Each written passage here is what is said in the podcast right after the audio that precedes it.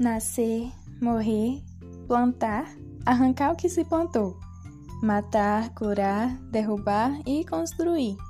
Também plantear e saltar de alegria, espalhar pedras, ajuntar pedras, abraçar, deixar de abraçar, procurar, perder, guardar, jogar fora, rasgar, costurar, ficar calado e falar, amar e odiar, guerra e paz tempo para todo o propósito debaixo do céu. Fala galera, lindo dia! Hoje vamos dar continuidade à nossa série Verdades nas Vaidades. Como vocês viram, hoje nós estamos passeando pelo capítulo mais famoso do livro de Eclesiastes e muitas vezes é usado até mesmo fora do contexto cristão. Salomão usa nesse trecho 28 exemplos de experiências que acontecem nas nossas vidas. Acredito que ele tenha usado tantos exemplos assim para nos mostrar que a vida não se acomoda, que tudo se move o tempo inteiro. E nesse processo de ciclo, acho que a gente está sempre esperando por alguma coisa.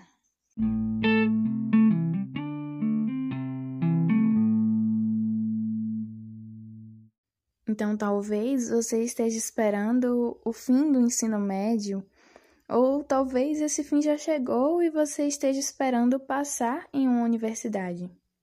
Quem sabe você já está cursando a sua graduação e não vê a hora de acabar. Ou você já acabou e agora está esperando por um emprego. Ou talvez você já esteja empregado, mas está esperando por aquela promoção.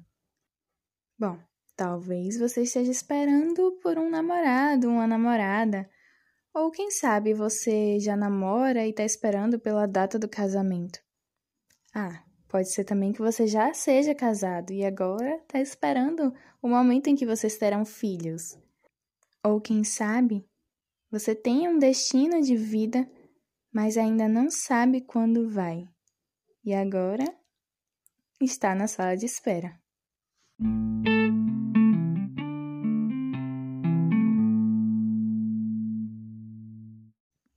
Momento de espera nem sempre é fácil e tranquilo como nós gostaríamos que fosse.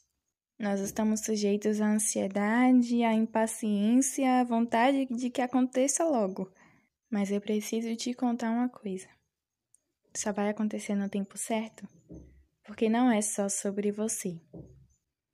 Um dia eu entendi que os nossos propósitos não são só nossos. Existe uma visão ampla Existe um macro, existe algo muito maior do que só a minha e a sua vida. Eu costumo dizer que Deus não tem um plano para a minha vida. Deus tem um plano, um plano para a humanidade.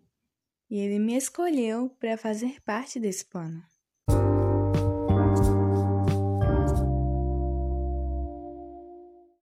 Você provavelmente já escutou ou leu em alguma rede social a frase: Deus não une pessoas, ele une propósitos. Essa é uma frase que define bem a ideia que eu quero passar. Imagine um escritor que constrói uma história com cenários, personagens, e ele faz com que esses personagens se encontrem em determinados pontos da história ele faz com que situações aconteçam, sejam elas na natureza ou em um determinado local, escola, universidade, trabalho de um personagem, enfim. Tudo isso acontece com um objetivo específico, porque ele projetou um final específico. Um escritor tem um plano e um domínio sobre sua história. Essa é a vida. Deus construiu, escreveu a minha história, a sua história, baseada em um propósito.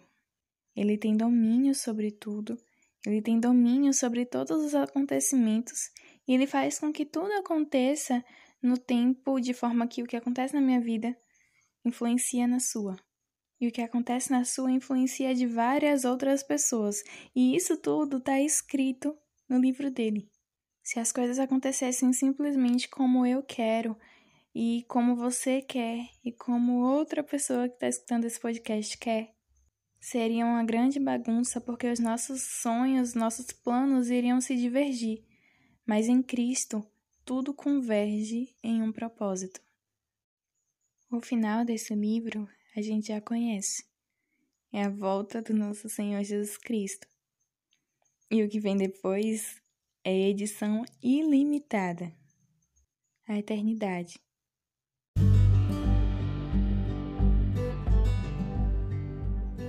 Talvez hoje na sua vida tenha sido tempo de chorar e na minha tempo de rir.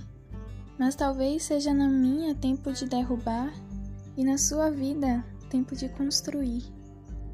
A vida é um ciclo e as experiências são passageiras.